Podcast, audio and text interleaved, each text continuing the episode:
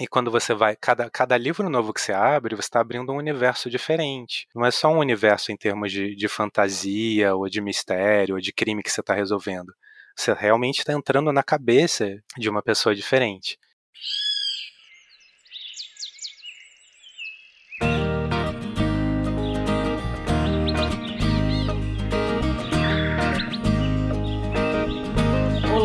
Sejam muito bem-vindos e bem-vindas ao Plantando Histórias, o podcast da Árvore. Educação, leitura e tecnologia, você ouve aqui.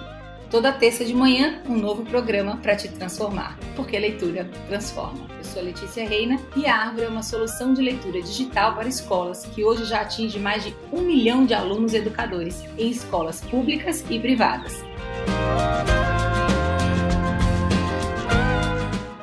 No programa de hoje, vamos conhecer a história do Eric Novello. Ele é escritor, roteirista, com formação no Instituto Brasileiro de Audiovisual e tradutor de livros e quadrinhos. Autor dos livros Ninguém Nasce Herói, Exorcismos, Amores e Uma Dose de Blues, Neon Azul e Sombra no Sol. Seja muito bem-vindo, Eric. Pô, Letícia, eu que agradeço o convite. Muito feliz de estar aqui com você.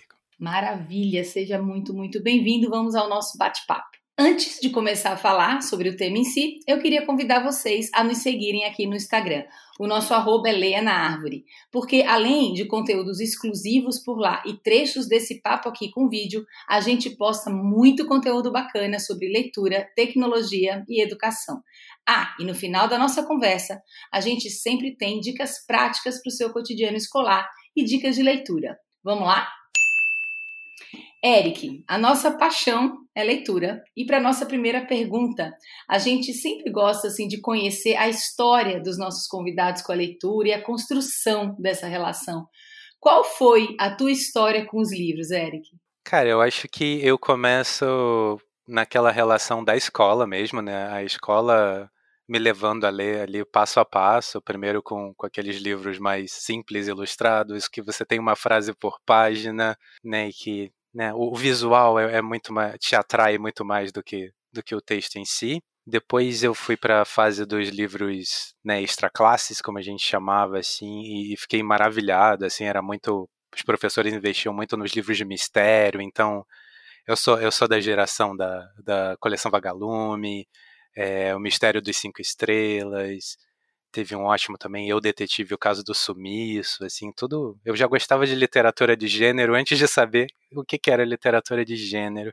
E isso, assim, eu já lia com muita empolgação. Para mim, não era uma obrigação, nunca foi. E quando foi para o passo seguinte, né, o famoso ensino médio, leio os clássicos, aí eu dei uma distanciada, assim. Eu, eu até curtia, mas, cara, era tão diferente, né, do que a gente estava acostumado ali, ali na escola, né? Era um outro nível de dificuldade, uma outra linguagem.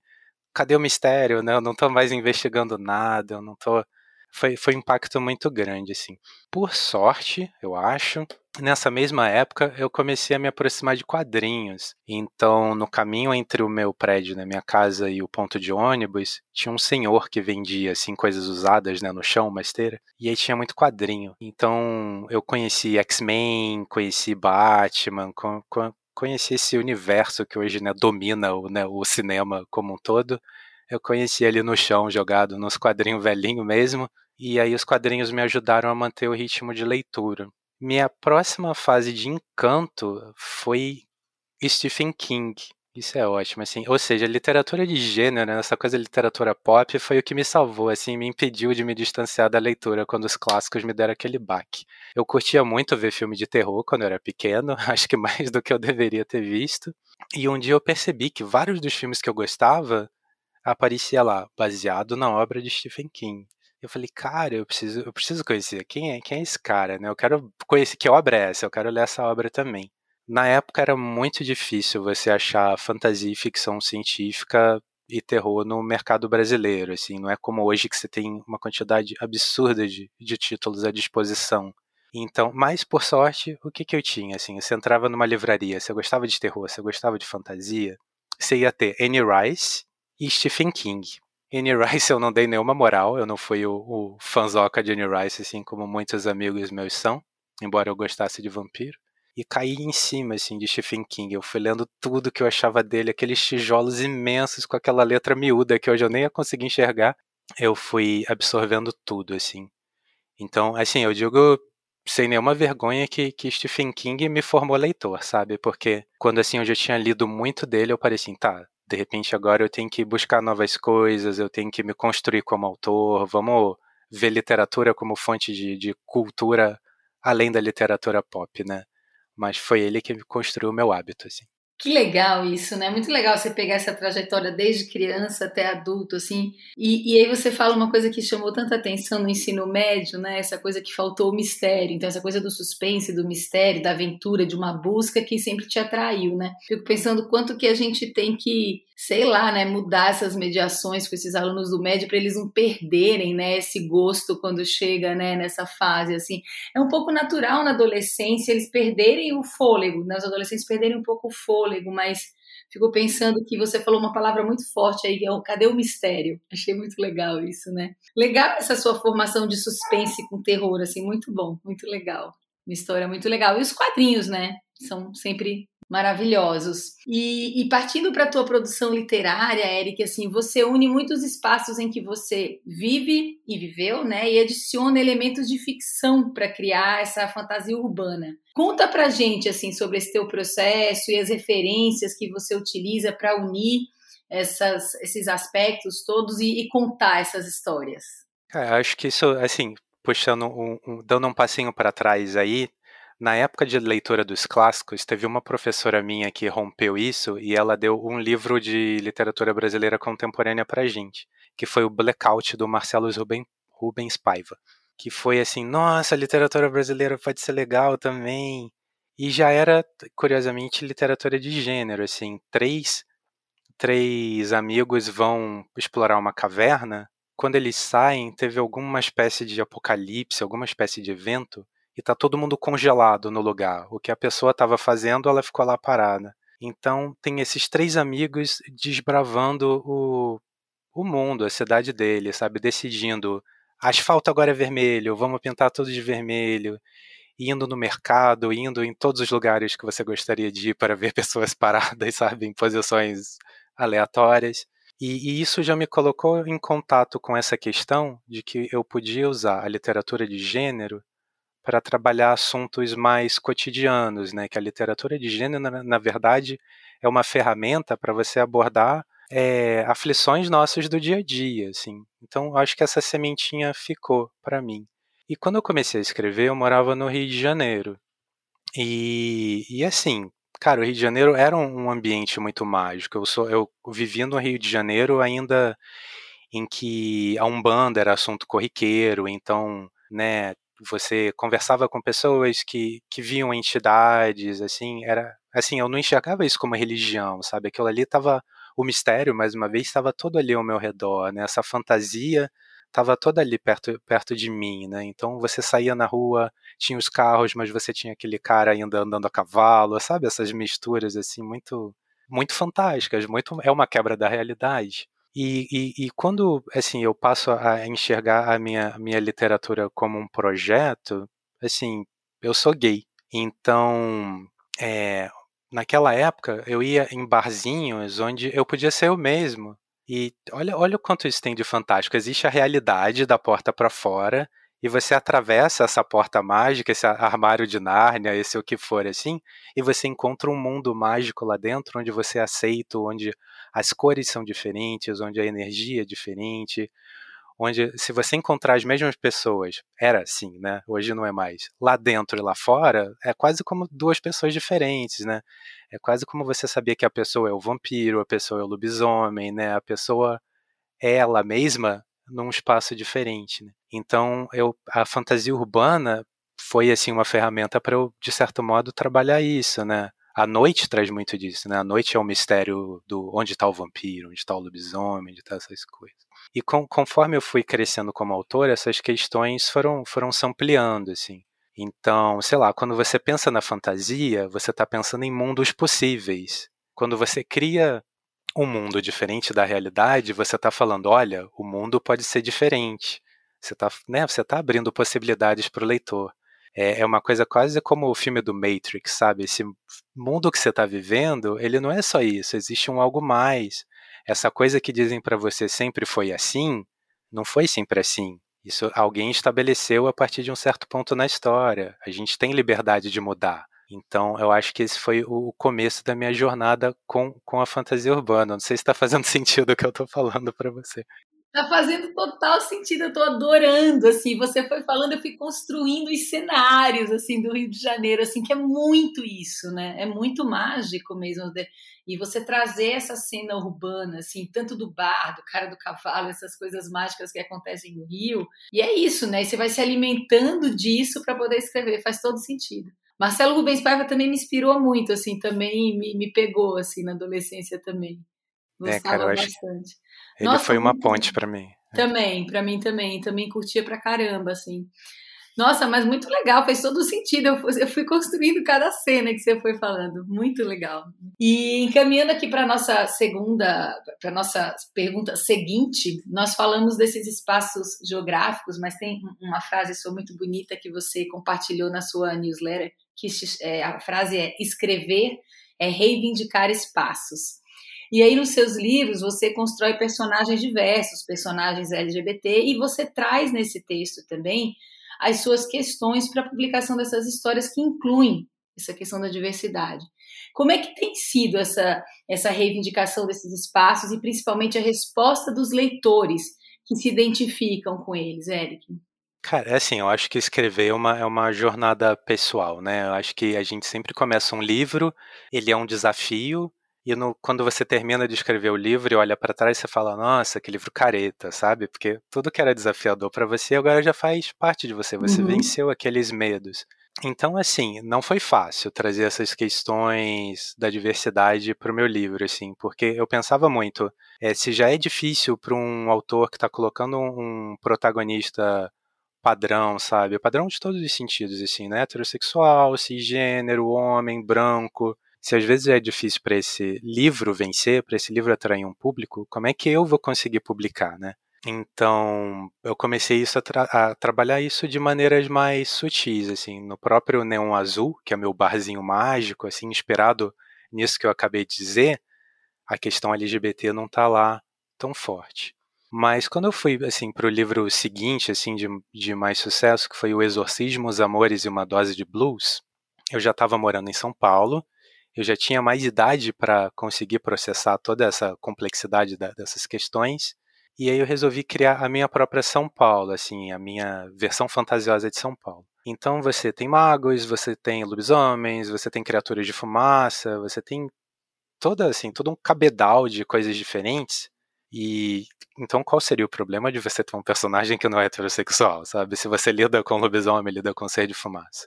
Mas eu construí, ainda assim, eu, eu adotei uma, uma estratégia. Eu criei um personagem que você só entende a sexualidade dele por completo, por mais que ele faça uma piadinha aqui ou outra, quando ele realmente está, sei lá, beijando um cara, sabe? Quando ele sai do esperado desse estereótipo do, da fantasia urbana, que é muito inspirado na literatura policial no ar.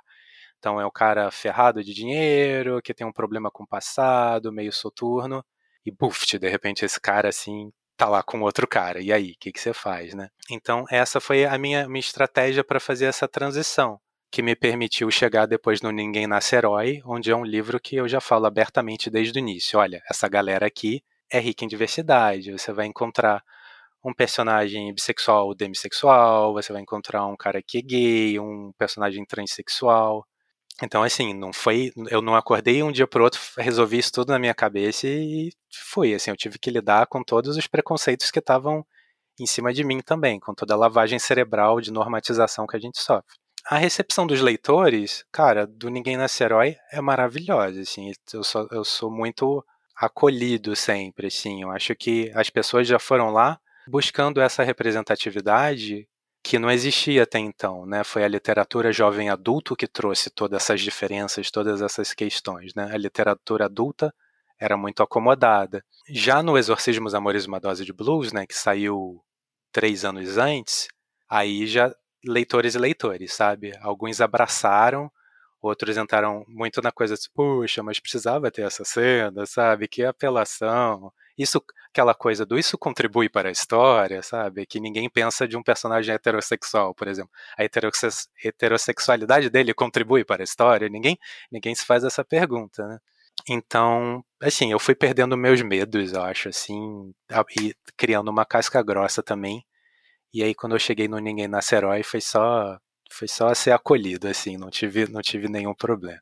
Nossa, que legal isso, né, que você fala, de ir construindo as histórias e as questões da diversidade, elas vão permeando, e de repente ela passa a ser o centro da história, né, muito Legal isso. Você, você é, tem um público que você percebe assim, tipo faixa etária, mais homens ou mulheres e jovens?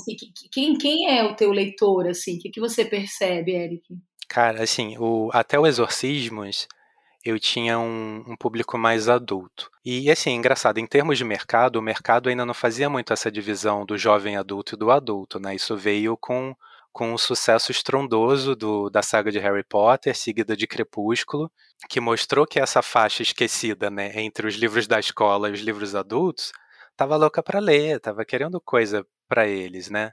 Então a minha fantasia, ela era ainda muito muito adulta, assim, e, e o que me permitia lidar com questões mais complexas também, assim. Então, o que me levou ao Ninguém Nasce Herói, primeiro foi criou-se esse mercado, as editoras passaram a prestar atenção nesse público consumidor, né, que essa é a questão sempre, passaram a traduzir muitos livros do mercado estrangeiro para cá, e como eu era tradutor, eu passei a traduzir literatura jovem adulto. Esse foi o meu contato com o jovem adulto. Então eu comecei com torcendo o nariz, né, tipo, hum, puxa, mas livro para adolescente, nossa, mas será que tem censura? Será que pode falar de tudo mesmo? Que é uma coisa que me perguntam demais, demais, demais. E conforme eu fui traduzindo né, um livro atrás do outro, eu fui perdendo meus próprios preconceitos. Eu fui entendendo, ok, tem livro jovem adulto bom e ruim, igual qualquer categoria. Nossa, estão falando de depressão num livro jovem, coisa que às vezes você não lê num adulto, né? Depressão para jovem, porque jovem, né, tem depressão. Né? Adolescente lida com uma complexidade imensa de, de sentimentos e emoções. Quando você entra nessas questões de de rejeição né, dos LGBTIs, coisas mais complexas ainda. É anorexia, bulimia, eu falei, caraca, a literatura jovem adulta é muito rica, é uma ferramenta impressionante, é muito corajosa, né? Eu quero fazer parte disso também. Então, é um pouco eu fui internalizando as mecânicas, né, do, enquanto eu traduzia, e aí eu aprendi a escrever para o público jovem adulto, e aí eu, eu, eu escrevi o Ninguém Nasce Herói, que baixou a faixa etária, assim, do, total, assim, do, do meu público leitor. Os adultos acompanharam, muitos vieram, já eram meus, meus fãs, assim, meus amigos, mas me trouxe, assim, muita gente nova, muita gente diferente, cara. Acho que isso foi muito legal, assim. Muito legal. Que, que canais que você usa, assim, agora me deu essa curiosidade para se comunicar com teus leitores, assim? Como que você, que você tem uns feedbacks, tem uns contatos, assim, você consegue ouvi-los? Sim, total, cara. Eu acho que o público jovem ele é muito disposto a participar. O adulto tem, às vezes, uma relação um pouco blasé com a literatura, né? Ele lê, ele gosta e não gosta, né? Ele não pensa necessariamente em falar com o autor, né? Ver esse ser humano por trás do livro. O público jovem não, ele quer ficar teu amigo, ele quer te catar na rede social Legal. e conversar com você. Sim. Então eu tenho três ferramentas aí. Eu tenho as, vi as viagens, né, as visitas que eu faço a colégios, que é aquele, a hora da verdade, né? Você Legal. diante de 40, 50 pessoas que não vão medir a opinião delas, né? Jovem não tem filtro, e vão falar o que acharam da, da tua história e o que acharam de você, né? Você é igual professor, você percebe se o pessoal tá dormindo ou se tá envolvido ali. Isso é muito legal. E, e assim, a gente às vezes perde a percepção, cara, de que jovem, falando jovem, né, parece que eu tenho 100 anos, mas o jovem é muito esperto, cara, o jovem ele tem uma cabeça muito mais aberta do que a geração anterior teve, sabe? Isso é um, é um movimento que ninguém para, não interessa o que o que pai e mãe tente controlar, a gente não controle, não controla, né? O cara tem contato ali com o mundo na, na escola e fora da escola. Então são diálogos muito legais, assim, diálogos de muito respeito, nunca ninguém nunca faltou respeito comigo. Eu sempre levo questões de essa questão de violência, essa questão de, cara, você realmente quer jogar ódio no mundo? Será que alguém diferente de você te incomoda tanto a esse ponto? Você olha para o Brasil, você acha que está faltando ódio nesse país? É sua percepção? Eles ficam, não, você tem razão, não sei o que, assim, é muito legal. E claro, tem rede social, né, que é aquela coisa assim de lá na rede social eu não sou autor, cara, eu sou alguém que eles estão seguindo, assim, eu sou só mais um na multidão. Então a gente tem um diálogo muito, muito honesto, assim, muito bacana também. Eu acho o máximo. Nossa, que legal isso, né? Isso que você fala da honestidade deles, né? E, e, não tem nada a ver com falta de respeito, mas uma honestidade. Os caras são sinceros, né? E acho que se propõe a discutir mais, né? É legal isso que você fala. Não tem gostei ou não gostei, mas.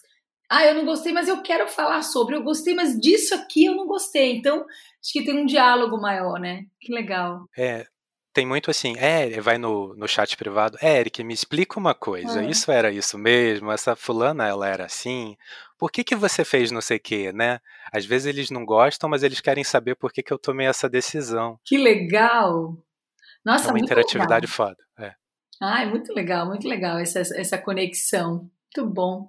Bom, aí a gente vai para algumas dicas práticas que a gente curte aqui para contar para os nossos ouvintes, porque você compartilha muito o teu processo de escrita e também dicas, né, para quem tem desejo de publicar histórias. Quais são as suas dicas ou histórias que você compartilharia com os nossos ouvintes que querem também colocar as suas histórias no papel?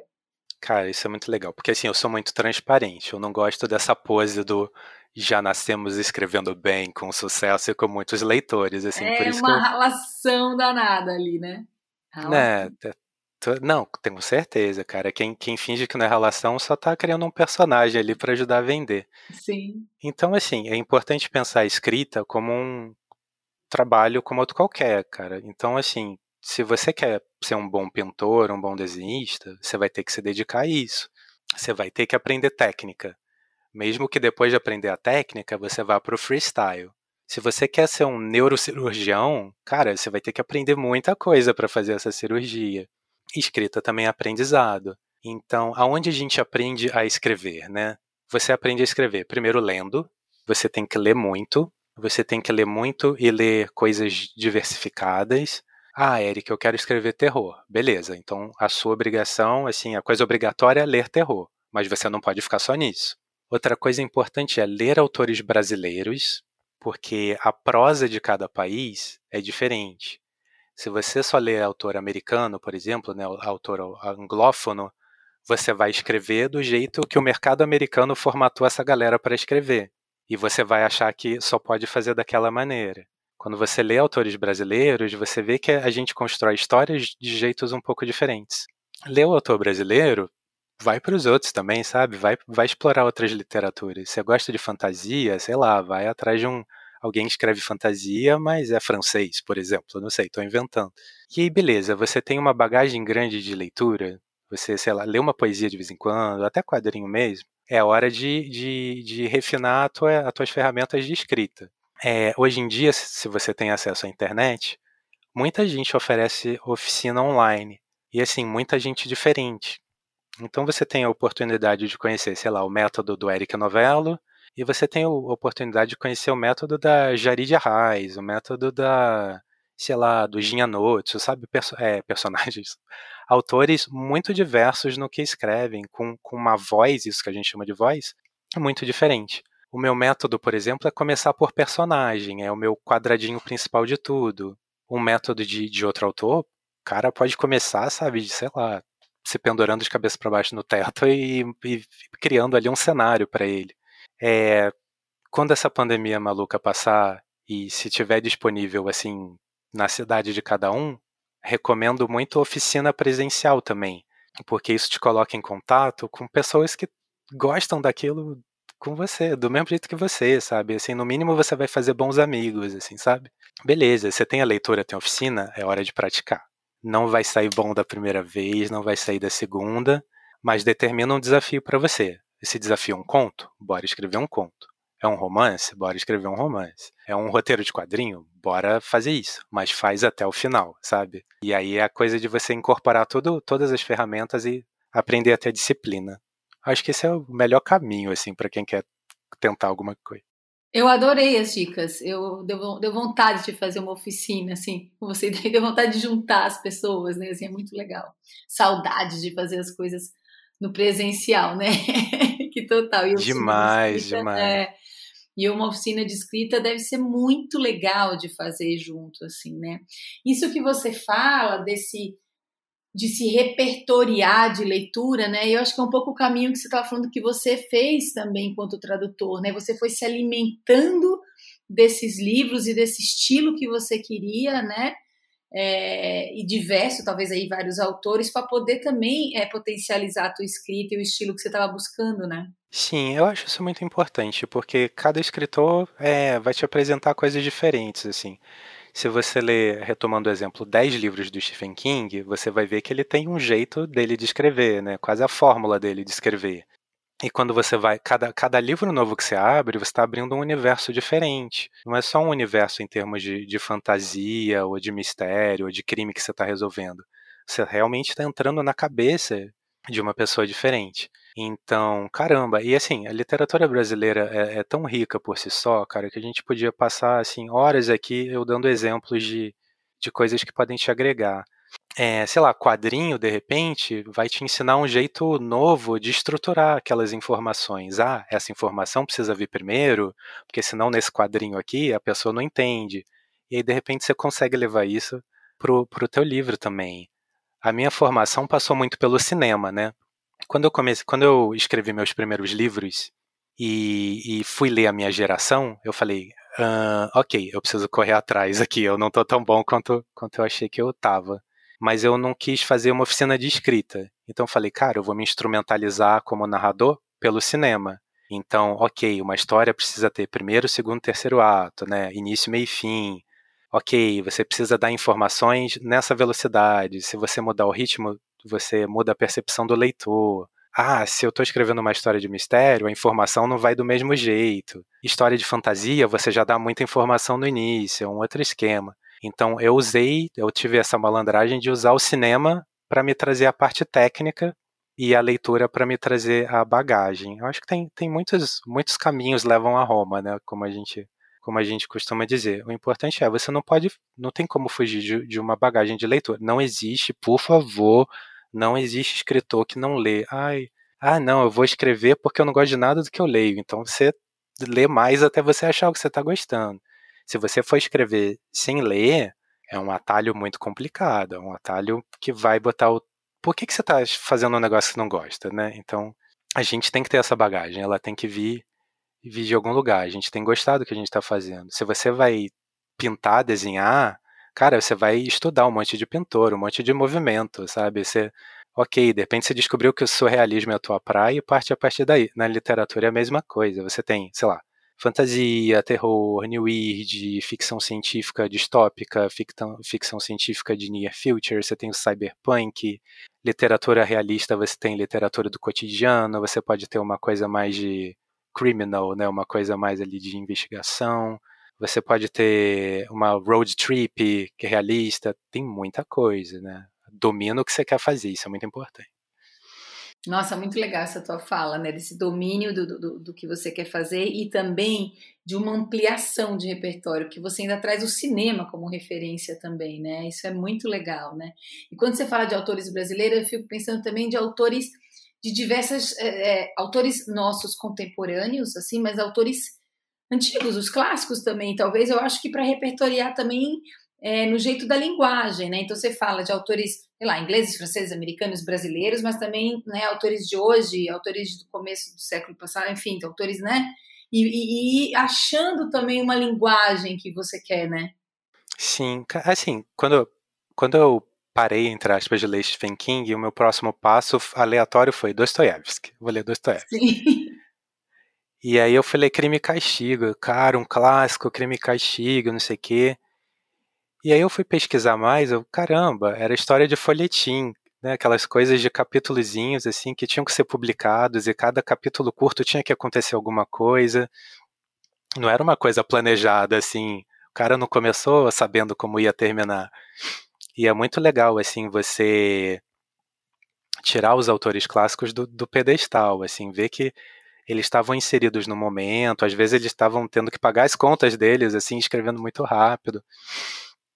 Philip K. Dick, que é um dos grandes nomes da ficção científica, ele se sustentava escrevendo. O cara às vezes escrevia um livro numa semana, eu demoro um ano, dois, sabe?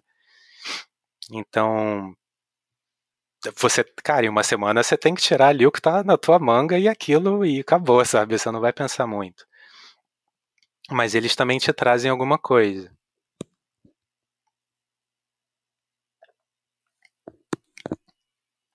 Não porque eles são imaculados, eles são perfeitos, mas porque eles te ajudam a entender o que era literatura naquela época, para onde o olhar estava apontado, quais eram as questões, né? O que, que, a, o, que, que o ser humano estava é, contestando naquela época, né? O que, que era importante para ele, o papel, o lugar dele no mundo, a relação dele com Deus, né? O que que, né? Crime e Castigo é, é um, é um livro sobre culpa, sobre consequência.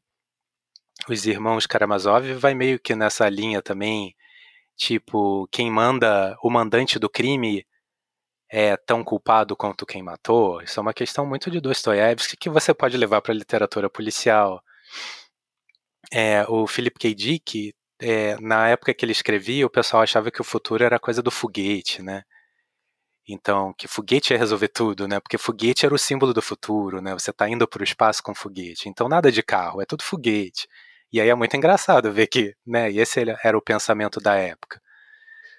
Mas é muito bacana também ver o quanto ele contestava a realidade.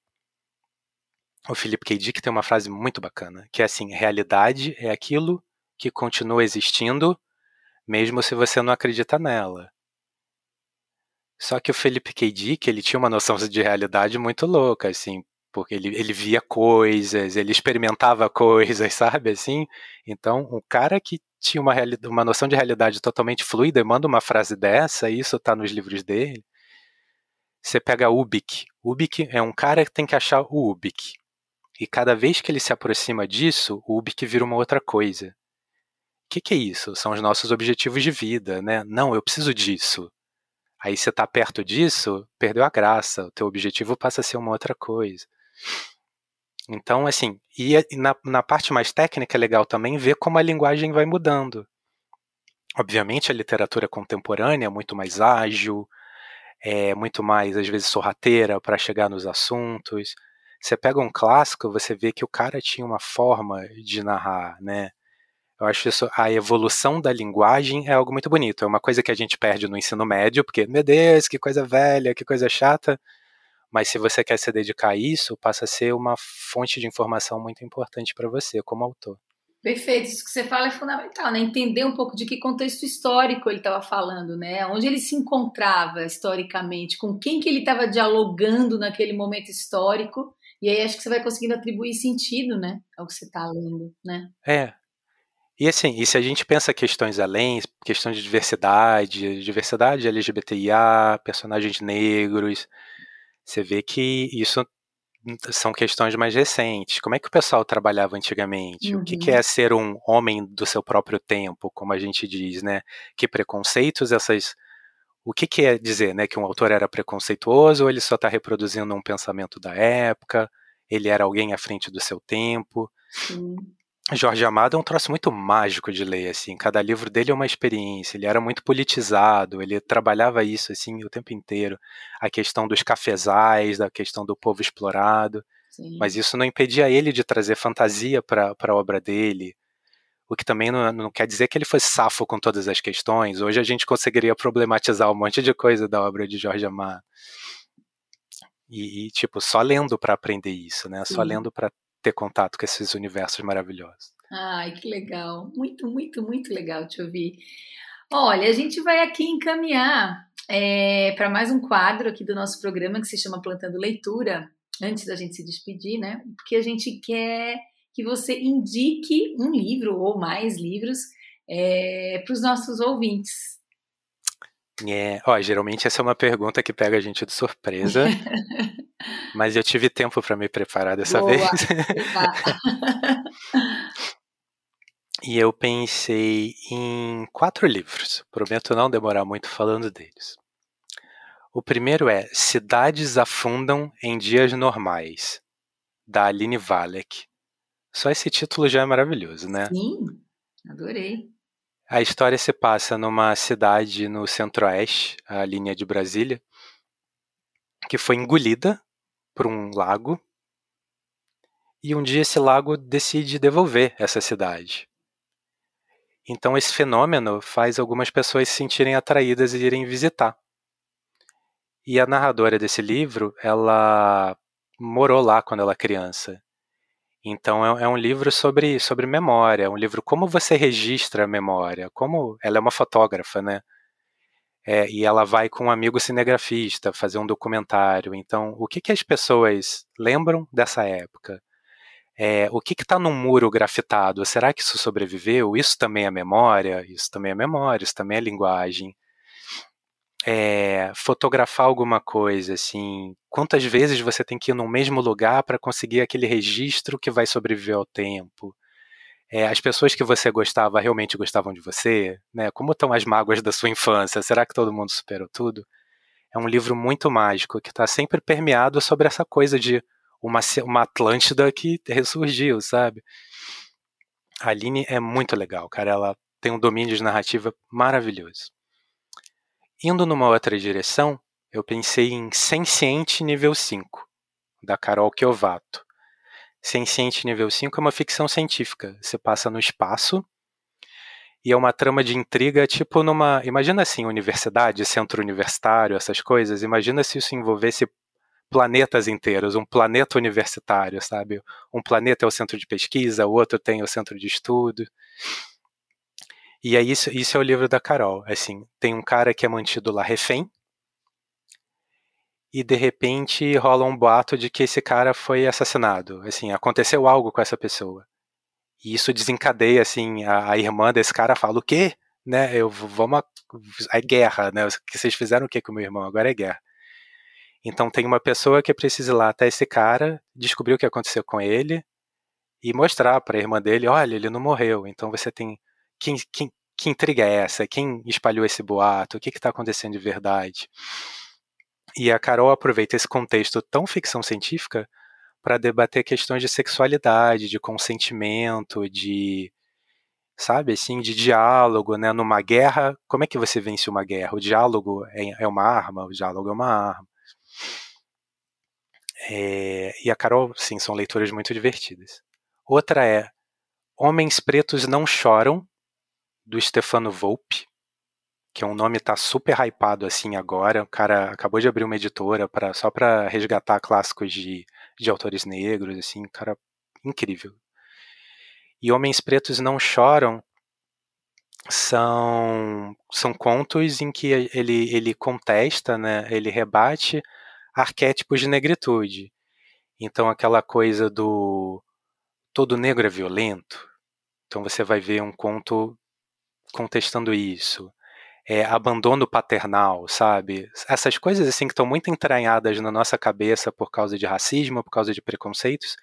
Em cada conto ele trabalha numa dessas questões assim, de maneiras incríveis, às vezes muito realistas, às vezes um pouco mais fantásticas, às vezes mais assim um romancezinho, assim, uma coisa meio date, às vezes uma coisa mais profunda que vai te deixar é, em posição fetal, assim, chorando, assim. É um nome muito maravilhoso da, da literatura brasileira contemporânea.